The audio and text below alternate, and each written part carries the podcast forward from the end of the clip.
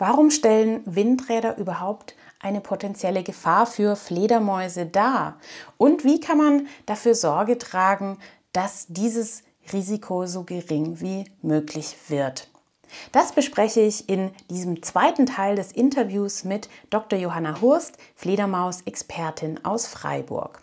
Falls ihr den ersten Teil noch nicht gehört habt, in dem es um die Lebensweise, Lebensräume, Fortpflanzungszahlen und so weiter von Fledermäusen geht, empfehle ich euch den wärmstens, denn da sind wirklich hochinteressante Themen drin, die auch ich zum Teil noch nicht kannte. Jetzt aber viel Spaß beim zweiten Teil.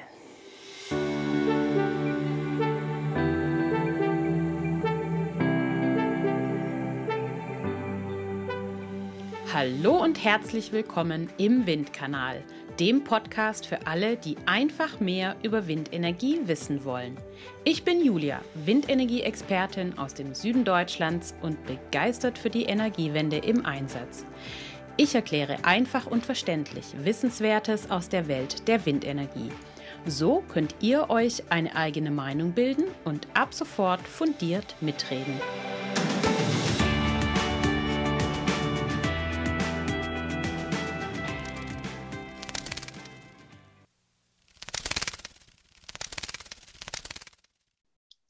Dann kommen wir jetzt mal konkret zur Windkraft. Welche Gefahr geht denn von Windkraftanlagen überhaupt aus für Fledermäuse und warum? Ja, also wir haben es ja jetzt schon ein paar Mal anklingen lassen, aber wir unterscheiden ähm, von zwei, äh, wir unterscheiden zwischen zwei großen Gefahrenbereichen. Der eine ist eben das Kollisionsrisiko. Ähm, die Tiere sind eben nicht in der Lage, diese sich schnell drehenden Rotoren wahrzunehmen. Also die können leider nicht, oder sie können dann schon ausweichen, aber sie schaffen es halt nicht immer. Ähm, sie fliegen auf jeden Fall definitiv in den Nahbereich der sich drehenden Rotoren hinein und können dabei eben kollidieren oder auch durch die, ähm, durch die Druckunterschiede, die da herrschen, das ein sogenanntes Barotrauma erleiden, das eben einfach zu inneren Verletzungen führt, sodass sie auch ohne eine direkte Kollision verletzt werden können oder dann zu Tode kommen können. Mhm. Und das betrifft eben die Arten, die in der Lage sind, hoch zu fliegen. Also das sind nicht alle Arten. Es gibt Arten, die jagen eigentlich fast ausschließlich wirklich sehr eng an der Vegetation. Und die finden wir in der Regel nicht als Schlagopfer unter Windkraftanlagen. Also das sind dann nur absolute Ausnahmefälle. Aber andere Arten, wie zum Beispiel die Zwergfledermaus oder ziehende Arten, wie die beiden Abendseglerarten, die Rauhautfledermaus, die fliegen halt wirklich regelmäßig in diesen Gefahrenbereich hinein und kommen dann eben auch zu Tode, wenn man keine Gegenmaßnahmen ergreift. Mhm. Und der zweite große Gefährdungsbereich ist eben das, der, das Risiko des Lebensstättenverlusts, das vor allem an Waldstandorten eine Rolle spielt und da eben die baumbewohnten Arten trifft, wenn eben für den Bau der Anlagen Flächen gerodet werden müssen und dabei Quartiere dann ähm, ja einfach zerstört werden oder auch ähm, Jagdhabitate von waldbewohnten Arten. Mhm. Sind die Jagdhabitate nochmal ähm, anders ähm, als jetzt die, die Quartiere? Oder wie, wie weit bewegt sich die Fledermaus um ihr Quartier rum, um zu jagen? Mhm, auch das äh, unterscheidet sich sehr stark zwischen den Arten. Und ähm, im Eingriffsverfahren wird der Jagdhabitatsverlust vor allem bei den Arten als Beeinträchtigung gewertet, die eben sehr kleine Aktionsradien haben. Also zum Beispiel die Bechsteinfledermaus oder das braune Langohr auch, äh, die jagen vor allem in der engen Wochenstubenzeit, also wenn die Jungen besonders klein noch sind, dann entfernen die sich selten wenig äh, mehr als einen Kilometer vom Quartier. Also mhm. das heißt so, die der, im Radius von, von 500 Meter um die Wochenstubenquartiere, da kann man eben schon dann in der Regel davon ausgehen, dass die Jagdhabitate dort essentiell sind und dass da ein, ein Verlust äh, von größerem Ausmaß auch da, dazu führen kann, dass eben diese Kolonie in dem Bereich ähm, ja einfach schlechtere Überlebenschancen hat oder zumindest einzelne Individuen aus dieser Kolonie. Mhm. Das ist ja was, was für ähm, jeden Windparkplaner ähm, extrem wichtig ist, diese ähm, Lebensstätten oder die Habitate von Fledermäusen erst gar nicht ähm, großartig äh, zu tangieren. Also wenn ich neu an eine Windkraftplanung rangehe ähm, und ich habe auch schon sehr viele Windparks im Wald geplant, dann habe ich ja unterschiedliche Möglichkeiten, da vorzugehen. Also eines der ersten Sachen, die man macht, ist guckt, welcher Waldbestand gibt es denn an diesem potenziellen Windkraftstandort. Da kann man auch sehr gut Google Maps bemühen, weil die Luftbilder äh, mittlerweile sehr hochauflösend sind. Und da sieht man schon ganz gut, handelt es sich jetzt um Nadelwaldbestand oder um, um Laubwaldbestand. Äh, und ähm, wenn im Luftbild ähm, der Waldbestand also so wie Brokkoli aussieht, äh, sagen wir immer, dann hat man es höchstwahrscheinlich mit einem sehr alten Laubwaldbestand zu tun. Und da setzt man dann halt eben tunlichst keine Windkraftanlage rein.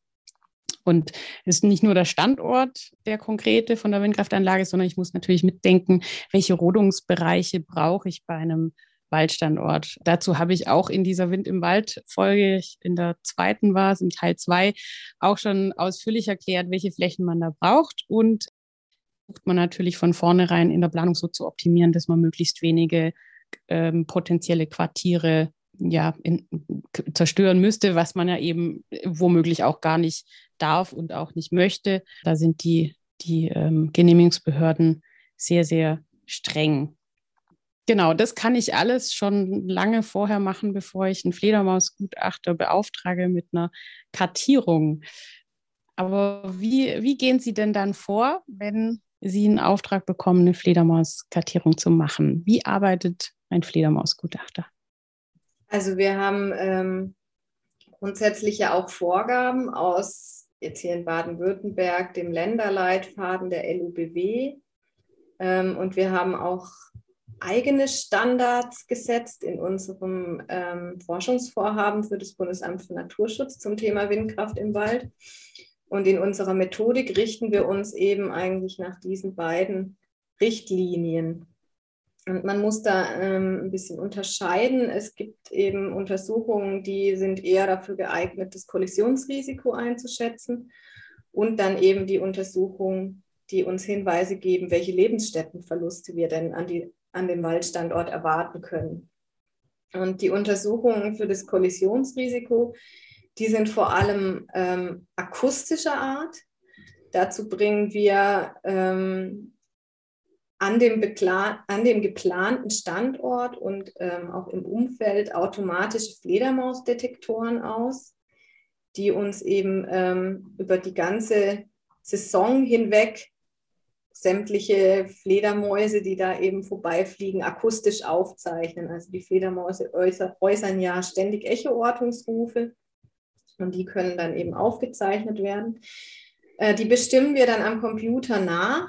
Da ist es allerdings so, dass wir da nicht bei allen Arten in der Lage sind, auf Artniveau zu bestimmen. Bei einigen ähm, kollisionsgefährdeten Arten auch klappt es sehr gut, zum Beispiel bei der Zwergfledermaus und auch bei der Rauhautfledermaus. Ähm, vor allem bei, bei waldbewohnten Arten, die eben Lebensstättenverluste erleiden können, wie zum Beispiel die Myotis-Arten, zu denen gehört die Bechsteinfledermaus, da klappt es weniger gut. Mhm. Wir kriegen aber eben durch diese ähm, Analyse eine, ja, einen Überblick darüber, welche Arten und Artengruppen in dem Gebiet vorkommen und auch zu welchen Jahreszeiten die vorkommen. Wir kriegen Hinweise, ob da ähm, im Frühjahr und Herbst ziehende Arten durchfliegen. Und ähm, auf dieser Basis können wir dann eben ähm, ja, die Abschaltungen für das erste Jahr festlegen. Was mhm. eben was man da aber dazu sagen muss, ist, dass ähm, wir eigentlich in diesen Untersuchungen nie zum Ergebnis kommen, hier gibt es keine kollisionsgefährdeten Arten. Also das muss man wirklich ganz deutlich sagen, dass wir in Deutschland an jedem Standort eine Kollisionsgefahr haben. was eben einfach auch äh, daherkommt, dass, dass zu, zum einen die Arten sehr, sehr flächendeckend vorhanden sind. Das trifft vor allem die Zwergfledermaus. Da finden wir eigentlich in fast jeder Siedlung ein Quartier.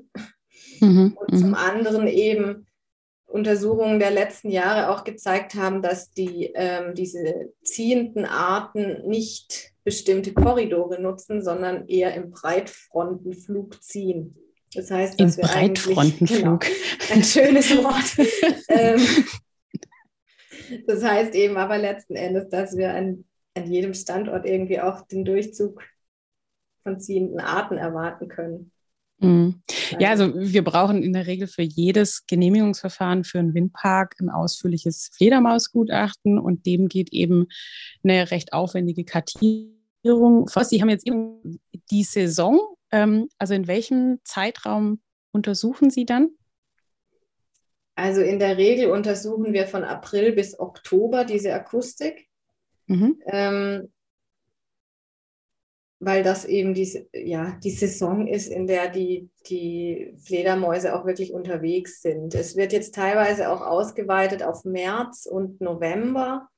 Also da sieht man tatsächlich, denke ich, auch so einen Effekt vom Klimawandel, dass wir auch in diesen Monaten eben mittlerweile häufiger warme Nächte haben, wo eben dann auch ähm, verstärkt Aktivitäten auftreten können.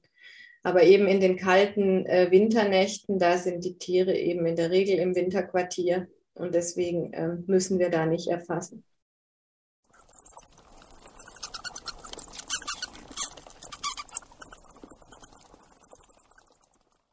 Also diese, ähm, diese Detektoren, die akustischen, die nennt man ja auch Horchboxen oder Bettkorder. Ne? Das sind Begriffe, die recht gängig sind, soweit ich weiß. Ähm, die hängen ja da. Sie gehen aber auch vor Ort. Ne? Wahrscheinlich vorwiegend nachts. Was genau. machen Sie da? Ähm, das ist dann eben der zweite Teil der Untersuchung, der jetzt, bei dem es aber wirklich mhm. vor allem um die Lebensstättenverluste geht. Ähm, da ist so die Standardmethode, die wir eigentlich an Waldstandorten immer einsetzen, der Netzfang. Also das heißt, wir gehen da wirklich mit viel Material vor Ort, bauen äh, große Netze auf.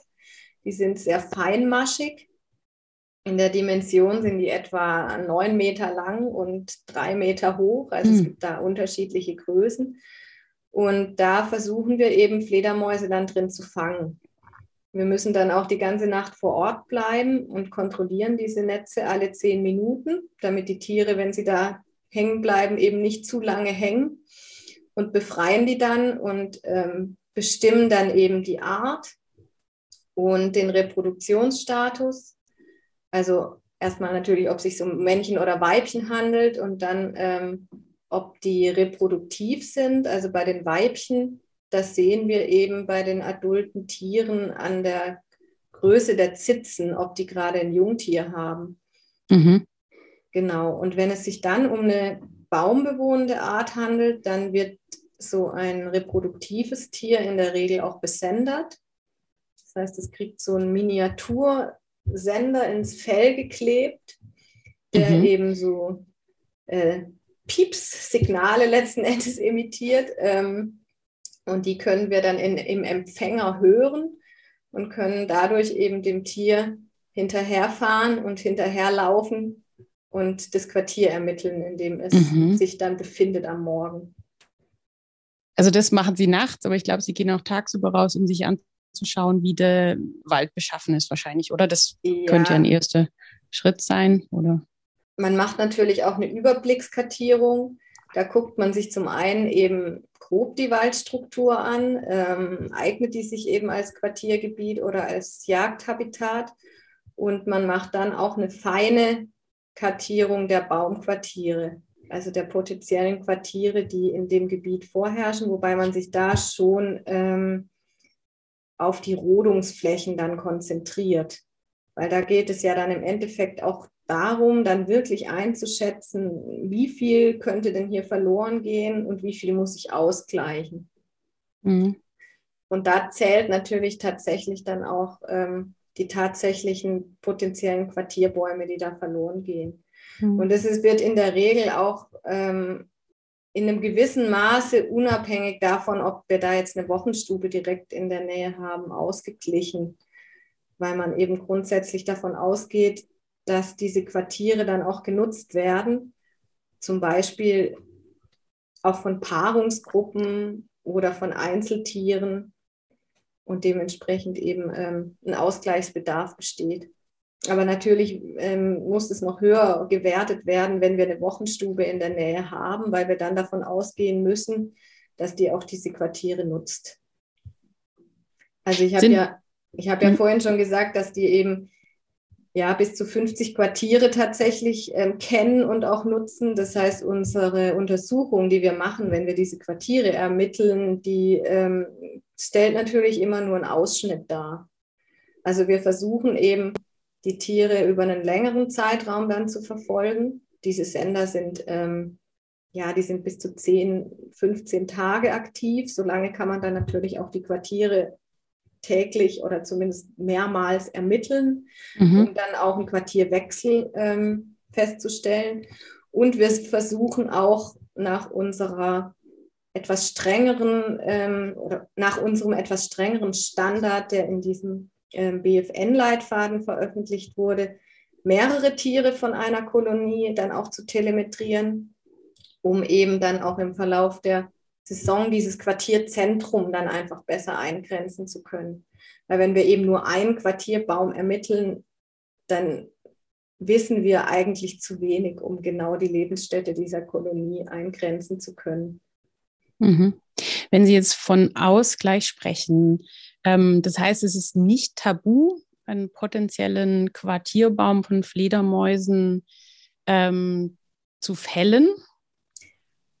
Also Genau, einen potenziellen nicht, weil das wär, sonst könnte man eigentlich gar nichts im Wald machen. Ne? Man mhm. findet, wenn man jetzt nicht gerade in einer, in einer Lichtung, auf einer Lichtung plant oder in einem wirklich sehr, sehr jungen Bestand, dann findet man in der Regel potenzielle Quartiere. Mhm. Ähm, was aber schon tabu sein sollte, aus unserer Sicht auch ist, ist eben ähm, einzugreifen in einen Bestand, wo wir wirklich ähm, auf der Rodungsfläche einen Wochenstuben-Quartierbaum gefunden haben. Also in dem Fall müsste man dann wirklich sagen, an dieser Stelle kann man diese Anlage jetzt nicht bauen, das sollte man verschieben oder mhm. eben diese Anlage streichen. Meistens, meistens geht es ja auch um einen größeren Windpark und da ist es dann schon möglich, dass man eben ja, eine Einzelanlage auch streicht. Ähm, und wir empfehlen eben auch einen Puffer. Also, dass man ähm, in unserem BFN-Leitfaden ähm, empfehlen wir einen 200 Meter Puffer, den man dann im Umfeld um so einen Quartierbaum oder eben auch ein ganzes Quartierzentrum freilässt, um eben auch zu verhindern, dass ähm, ja irgendwelche Randeffekte die Eigenschaften des Quartiers beeinflussen oder dass ähm, eben Störungen durch erhöhten Besucherverkehr oder auch Lärm, wenn die Anlagen sich drehen, irgendwie dieses Quartier beeinflussen und dementsprechend eben dann das auch nicht mehr genutzt wird, obwohl es noch eigentlich noch besteht. Mhm. Und wie kann man dann einen gewissen Lebensstättenverlust ausgleichen? Das haben Sie vorhin genannt, dass man das machen kann. Genau, also in der Regel äh, sieht es so aus, dass man dafür an anderer Stelle, aber eben schon auch noch in dem Einflussbereich von so einer Kolonie einen Waldbestand aus der Nutzung nimmt, also stilllegt. Ähm, und dieser Bestand hat dann eben die Möglichkeit, über die Jahre hinweg sich ungestört zu entwickeln. Also die Bäume können dann einfach älter werden, als sie es würden, wenn da reguläre Forstwirtschaft betrieben wird. Und dadurch wird das Quartierpotenzial in diesen stillgelegten Flächen dann auf Dauer eben stark erhöht und dieser Verlust, der durch die Rodung entstanden ist, dann ausgeglichen. Jetzt mhm. hat man daran eben schon gehört, dass das natürlich ein Prozess ist, der länger dauert. Und wir sind eigentlich, ähm, also das äh, Bundesnaturschutzgesetz, das verpflichtet eigentlich dazu, dass dieser Ausgleich schon stattgefunden hat, bevor der Eingriff stattfindet. Also dass dann eben schon geeignete Quartiere zur Verfügung stehen. Und mhm. das ist natürlich durch diese Maßnahme nicht möglich. Deswegen behilft man sich damit, dass man dann in diesem Bestand auch noch Kästen aufhängt. Das ist quasi eben die Sofortmaßnahme, ähm, die ja unmittelbar neue Quartiere dann wirklich zur Verfügung stellt für die Tiere. Hm. Ja, für die Experten jetzt, die hier womöglich zuhören, das sind dann ja solche CEF-Maßnahmen, richtig? Genau, richtig. Also vorgezogene ähm, Ausgleichsmaßnahmen, die man vor der Baumaßnahme des Windparks schon umsetzen muss. Genau. Und ein beliebtes Beispiel sind die Fledermauskästen. Genau. Als Ersatzquartiere. Ne? Genau,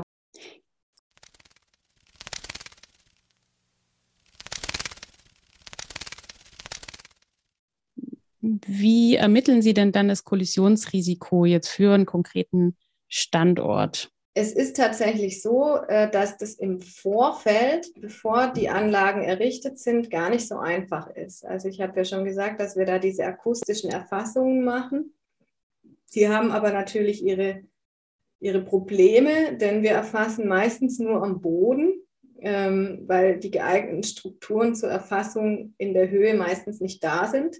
Also wenn es geht, dann erfassen wir an einem Windmessmast mhm. oder auch mal an einer benachbarten Anlage, wenn ein Windpark erweitert wird, aber das ist nicht die Regel.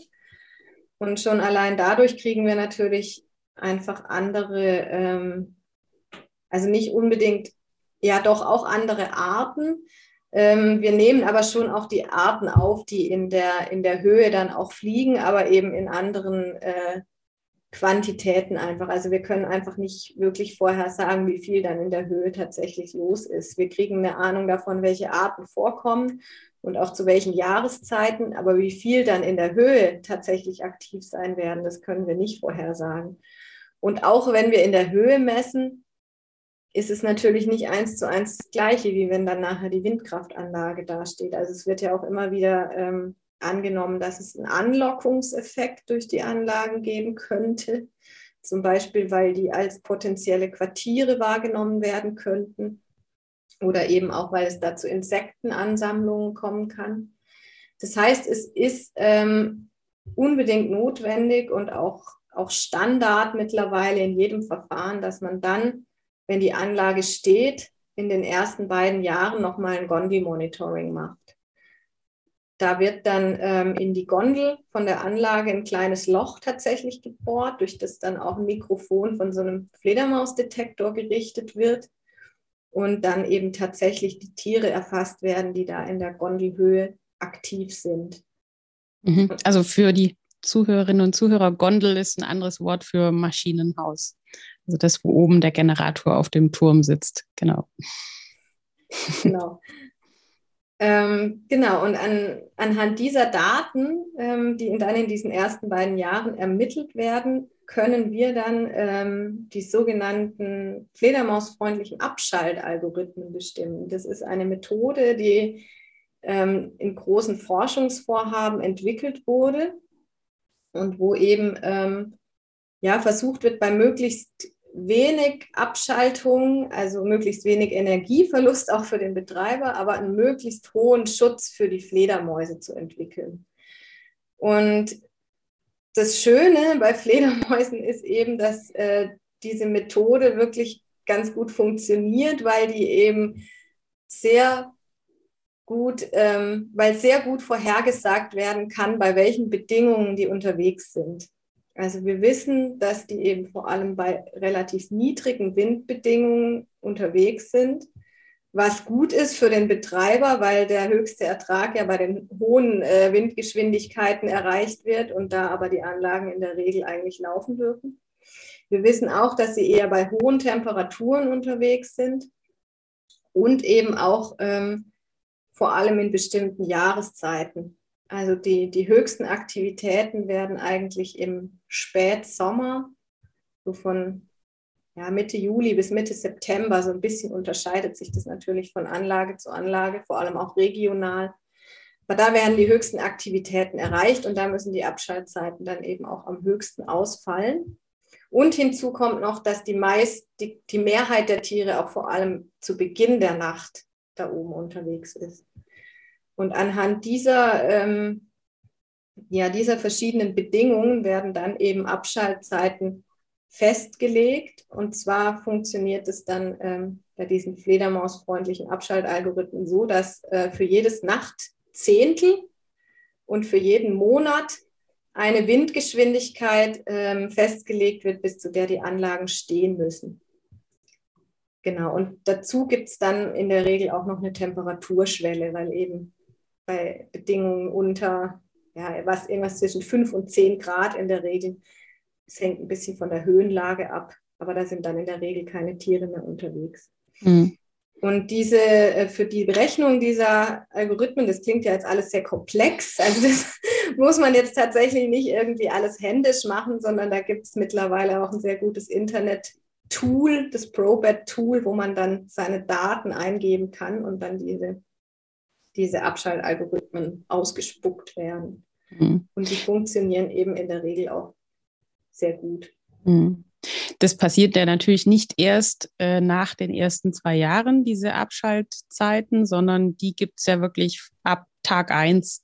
Die sind in der Genehmigung festgeschrieben und die sind ja, es gibt zum einen so pauschale Abschaltzeiten, auf die sich eine Behörde berufen kann, aber im Fledermausgutachten ähm, empfehlen sie ja in aller Regel, angepasst an den Standort, zu welchen Zeiten in den im ersten Betriebsjahr auf jeden Fall mal die Anlagen abgeschaltet sein müssen. Ne? Also genau. Also da sind es eben dann in der Regel recht pauschale Werte, die auch in den Länderleitfäden meistens festgelegt sind, an denen mhm. man sich dann ausrichten kann. Da können schon die, die Ergebnisse der Voruntersuchung, die spielen da in einem gewissen Maß mit rein. Aber jetzt an der, an der Windgeschwindigkeitsschwelle, die liegt momentan in der Regel bei sechs Meter pro Sekunde. Da wird da eher selten gedreht.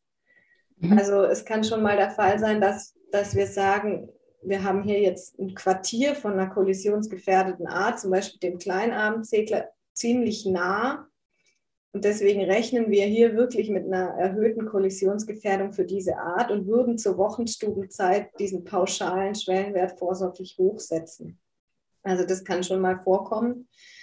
Ähm, ein weiterer, eine weitere Schraube, wo man auch drehen kann, ist die Frage, ob man Abschaltungen vor Sonnenuntergang benötigt. Denn ähm, es gibt eine Art, der Abendsegler, der ist eben in den Herbstmonaten teilweise schon vor Sonnenuntergang aktiv.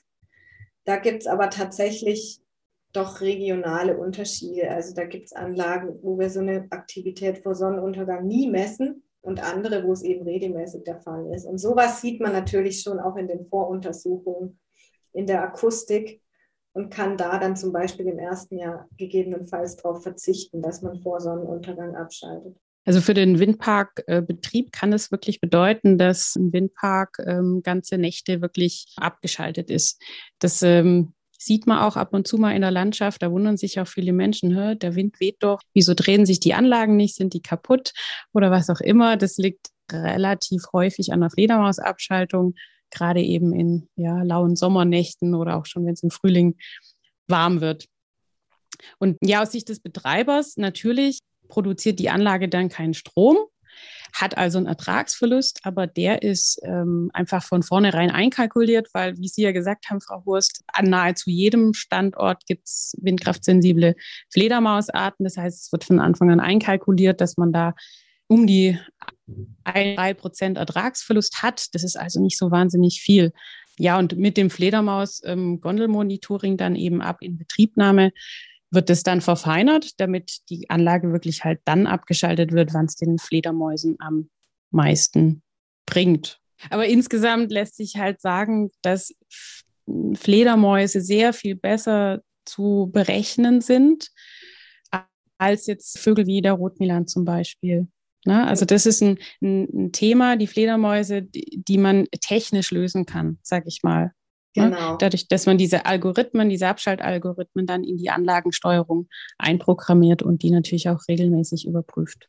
Genau, also da ja. sind wir eigentlich in einer, in einer guten Lage. Ähm, da wurde eben auch in den letzten Jahren erfreulicherweise sehr viel Forschung betrieben, die eben dann äh, jetzt zu diesem gut funktionierenden Standard geführt hat, ähm, sodass wir eben selten jetzt aus Gründen des Schutzes vor Kollisionen sagen müssen, hier können wir keine Anlage bauen. Ja, also für mich persönlich ist äh, das Thema Fledermäuse und alles, was Artenschutz angeht, immer sehr, sehr spannend, weil es mir persönlich sehr am Herzen liegt, dass man die Windkraft ja in Einklang bringt mit dem Artenschutz. Wenn jetzt jemand zuhört, der oder die das jetzt äh, interessant findet, vielleicht noch ein junger Mensch, was muss man denn können, um Fledermausgutachter zu werden oder was muss man studieren, um Artenschutzgutachter zu sein? Es gibt jetzt natürlich nicht nur den einen Weg in diesen Beruf ähm, und es gibt jetzt auch nicht äh, jemand, der aus dem Studium kommt und schon perfekt darauf vorbereitet ist, würde ich jetzt mal sagen. Ähm, aber grundsätzlich ist es natürlich gut, wenn man ein Studium irgendwie in diese Richtung macht, also sei es jetzt Biologie oder Landschaftsökologie oder Umweltwissenschaften. Da gibt es ja wirklich mehrere Studiengänge, die so in Richtung Ökologie und Naturschutz gehen. Ähm, und wirklich zum Fledermausgutachter kann man sich dann eigentlich nur durch die berufliche Praxis qualifizieren. Also unser Büro selbst, ähm, wir haben so eine Art Trainee-Programm, das heißt, wir stellen jedes Frühjahr einige Leute ein, die eben frisch von der Uni kommen. Und die haben dann äh, die Möglichkeit, bei uns eben diese Fledermausarbeit einfach zu erlernen. Also die ähm, gehen dann bei Netzfängen mit, bei der Telemetrie und sammeln da dann einfach Erfahrungen, die dann auch im weiteren Berufsleben schon von großem Nutzen sind. Also dass man dann auch relativ schnell einen Job findet. Denn es mhm. ist tatsächlich in dieser Gutachterszene ein Problem, dass man eigentlich nie, wenn man von der Uni kommt, die Qualifikation hat, wirklich so eine Stelle von Anfang an voll zu erfüllen. Und von daher ähm, ist so ein Praktikum oder ein Trainee-Programm eine gute Möglichkeit, da dann einen Einstieg zu finden. Mhm. Prima. Ja, weil ich kann es nie oft genug betonen. Es gibt einfach ganz viele äh, Wege und Arten, irgendwie direkt oder indirekt in der Windenergie zu arbeiten und da seinen Beitrag zu leisten. Genau. Frau Hurst, wie kann man Sie denn jetzt außerhalb dieses Podcasts erreichen? Website, E-Mail-Adresse, anrufen? Genau. ja, also dank Corona bin ich ja auch meistens im Homeoffice und deswegen gut über E-Mail zu erreichen. Meine E-Mail-Adresse ist hurst.freenat.de und die finden Sie auch auf unserer Büro-Website, also www.finat.de, wo Sie sich auch nochmal über unsere Arbeit einfach informieren können. Mhm. Gut, ich verlinke das natürlich alles in den Shownotes zu dieser Episode. Ja, und danke Ihnen jetzt einfach ganz herzlich für diesen interessanten Einblick in die Arbeit eines Fledermausgutachters und auch in den, ja, für den Einblick, den Sie uns gegeben haben in, in das, was aktuell auch so an Forschungsarbeit läuft. Ganz herzlichen Dank für das Interview. Ja, vielen Dank auch.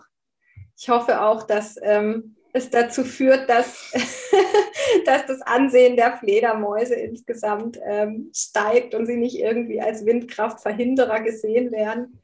Und das sind sie in der Regel nicht. Und ich hoffe, ich, ich konnte da jetzt äh, ein bisschen Überzeugungsarbeit leisten, dass das eigentlich doch ähm, spannende und faszinierende Tiere sind, und auch die Entwicklung der Windkraft gut möglich ist, ohne die, äh, diese Tiere zu schädigen. Das glaube ich auf jeden Fall, dass Ihnen das heute gelungen ist. Und ich bin mir sicher, dass wir Windkraft und Fledermausschutz gut vereinen können. Ganz herzlichen Dank für das Interview. Ja, vielen Dank auch.